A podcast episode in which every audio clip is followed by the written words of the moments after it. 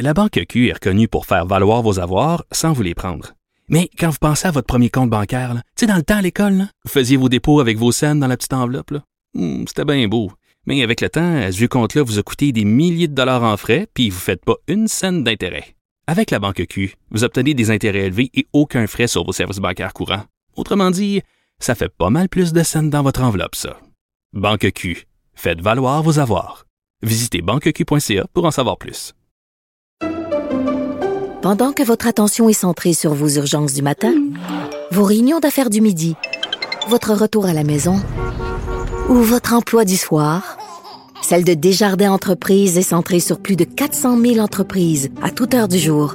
Grâce à notre connaissance des secteurs d'activité et à notre accompagnement spécialisé, nous aidons les entrepreneurs à relever chaque défi pour qu'ils puissent rester centrés sur ce qui compte, le développement de leur entreprise.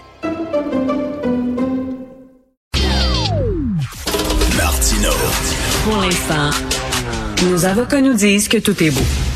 Alors, on a beaucoup parlé en 2021, bien sûr, de COVID, mais aussi de féminicide, malheureusement, et de violence armée à Montréal. Justement, on va en parler de la violence armée à Montréal avec M. Maurice Cusson, qui est criminologue, auteur et professeur émérite à l'Université de Montréal. Bonjour, M. Cusson. Bonjour, monsieur. Écoutez, on parle beaucoup de violence armée. Je vais vous poser une première question. Est-ce que euh, vraiment euh, ça s'est empiré à Montréal, comme on le dit? Parce que moi, je me souviens, dans ma jeunesse, dans les années 70, il y avait Richard Blas, il y avait la gang de l'Ouest. Euh, il, y, y, en avait beaucoup aussi de banditisme à l'époque, là. Oui, oui, oui. Dans, dans ce temps-là, il y en avait beaucoup et ça s'est calmé pendant en gros, à partir de 1990, euh, euh, il y a eu une baisse euh, des taux d'homicide à Montréal et dans toute l'Amérique du Nord. Et puis, mais là, puis à Montréal, il faut dire que les si on juge la violence par notre meilleur indicateur qui est les taux d'homicide, il n'y en a pas tellement. Ça tourne autour de entre 25 et, 35 euh, par, par année. Mais euh, disons, euh, cette année, l'année qui vient de s'écouler, 2001, euh, il y a eu une augmentation des taux d'homicide. OK, puis c'est une criminalité qui a changé. Euh, avant, c'était, euh, je sais pas, des voleurs de banque, par exemple. Richard Blanc, c'est ce qu'il faisait. Jacques Messrine aussi, lorsqu'il vivait au Québec.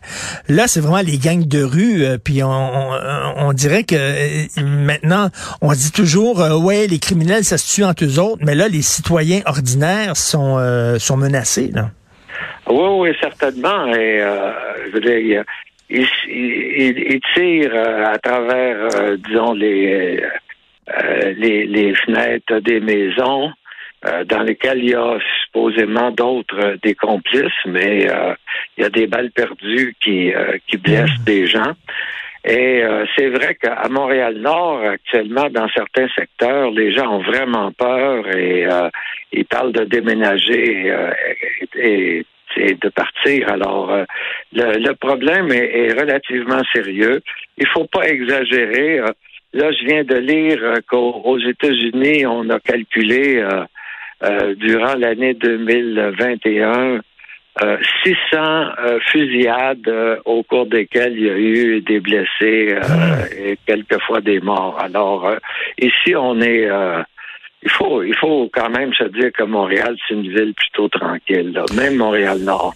Euh, dans les années 2000, au début des années 2000, aux États-Unis, il y avait un programme euh, qui s'appelait Scared Straight. Et d'ailleurs, il y avait une émission de télévision là-dessus. C'est qu'on prenait des jeunes de milieux, justement, qui étaient euh, vulnérables à la criminalité, des jeunes qui, qui étaient sur le point de prendre le mauvais chemin. On les prenait, on les amenait en prison, rencontrer des détenus qui leur racontaient c'était quoi la vie en prison, qui leur faisait peur. Scared Straight, ça s'appelait. Les jeunes sortaient de là, là qui voulait pas se ramasser en prison. Il y avait la chienne, comme on dit. c'est vrai qu'il y en avait qui, ont, euh, qui, ont eu peur à cause de ça, effectivement. Mais euh, d'abord, aux États-Unis, il faut dire que les jeunes dans les, quartiers où il y a beaucoup d'Afro-Américains, euh, il, y a, beaucoup de criminalité, il y a plein de polices qui interviennent à tout propos et il y a plein de jeunes qui vont en prison. Et il y a tellement de jeunes qui vont en prison que finalement, ça devient une espèce d'habitude. Cela dit, pour Straight, euh, les évaluations scientifiques qui ont été faites de l'efficacité du programme-là, ça donnait pas grand-chose. Ah non? Ah non, ça donnait juste une bonne émission de télévision, puis c'est tout. Ça donnait pas grand-chose. Mais vous vous avez accordé une entrevue, euh, M. Cusson, au journaliste Mathieu Robert Sauvé, et vous parliez de, on devrait peut-être s'inspirer d'un programme qui existe à Boston pour lutter contre la criminalité armée. C'est qu'est-ce qu'on fait à Boston? Bon, c'est le, le, projet, euh, c'est de s'appelait de dissuasion focalisée, euh, focus deterrence. Il s'agissait, euh, premièrement, euh, d'augmenter très sensiblement, euh, je dirais, la pression policière et les, les, les, peines qui, disons, traditionnellement, sont, sont pas toujours punies vraiment. par exemple, ça, ça se passait à Boston. Il y avait plein de, de jeunes voyous délinquants euh, qui sortait de prison, qui était en libération conditionnelle et qui, euh, qui avait des conditions de libération conditionnelle respectées, qui n'étaient pas respectées, qu'on faisait rien. Là, tout d'un coup, on décide que euh, ces, ces gars-là qui qui respectent pas leurs conditions, on intervient, on les arrête, éventuellement on les retourne en prison. Alors ça, c'est une première chose. Donc, augmentation euh, je dirais, de ce qu'on appelle la certitude de la peine, donc la probabilité d'être puni. Deuxièmement, là, une fois qu'on, en combinaison de tout ça, euh, dans le programme de Boston, puis dans, qui a été fait aussi dans plusieurs villes américaines, on réunissait dans une assemblée euh, des, des jeunes délinquants, les, souvent les plus les pires membres de gangs de rue, puis qui étaient en réseau avec d'autres. Et puis on leur disait, là, écoutez, là, vous voyez, là, il y a eu des de vos euh, copains qui ont été arrêtés, puis ils se retrouvent en prison aujourd'hui.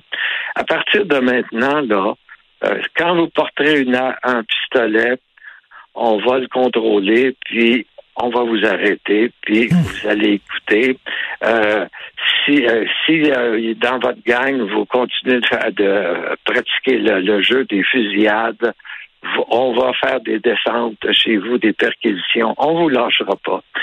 Alors, en d'autres termes, là, dans ce cas-là, on faisait, je dirais, de la dissuasion verbale et pratique. Hmm. Et, et, euh, ça, dont le premier gros projet de cette nature-là a eu lieu à Boston, en 1995. Et puis, euh, vraiment, ça a donné des résultats. Monsieur Cusson, Monsieur Cusson, euh, mes confrères, mes collègues du bureau d'enquête du Journal de Montréal ont dévoilé que la police de Montréal a eu des contacts avec la mafia italienne en leur disant, pouvez-vous, s'il vous plaît, dire aux petits gars qui se tirent dans la rue, les petites gangs de rue, là, que de, de mettre de l'ordre là-dedans. C'est assez particulier. On a demandé à la mafia en disant, ben, c'est pas bon pour votre business, là, que ça se tire dans la rue. Pouvez-vous, s'il vous plaît, aller les voir en disant, vous allez vous calmer, les petits gars, là? Vous en pensez quoi de ça? Ben, j'en pense que c'est euh, c'est pas une mauvaise stratégie. Euh, c'est euh, c'est un peu drôle là, de, demander, mais c'est vrai que c'est pas dans l'intérêt des, des organisations criminelles qu'il y ait des fusillades et puis qu'il y ait des règlements de compte, parce que comme ils disent, ça met la la, chaleur de la police sur, sur notre dos. Hein, Vous voyez l'idée, là. Alors, euh, euh, et puis, euh, ces, ces bandits-là, qui sont des adultes et qui ont plus envie de, de s'entretuer, mais plutôt de faire mm-hmm. des, des trafics tranquilles, ils vont aller voir euh, les, les, les membres de gang puis leur dire calmez-vous les Mais comme dit comme disent les ça, ça se peut que ça ait marché. Comme disent les anglophones, il faut euh, whatever works. Il faut utiliser toutes les avenues possibles, que ce soit les travailleurs sociaux, la police et peut-être même la mafia italienne. Merci beaucoup, Monsieur Maurice Cusson. Merci. Bonne journée. OK, c'est moi qui vous remercie. Merci. Alors, je suis très chanceux. Je suis entouré d'une équipe formidable, vraiment, à la recherche. Maude Boutet, Florent Merci mille fois. Et à la régie, à la console de réalisation, Charlie Marchand, merci beaucoup. C'est Benoît qui prend la relève. Je l'ai vu tantôt, il a l'air de bonne humeur. Il a l'air, il y avait un beau sourire. Alors, euh, il y a notre rencontre, Benoît et moi, à midi. Nous, on se reparle demain 8 heures. Passez une excellente journée.